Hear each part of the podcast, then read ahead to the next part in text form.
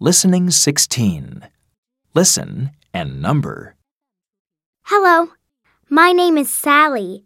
I go to Parkside School. 1, Can you see me?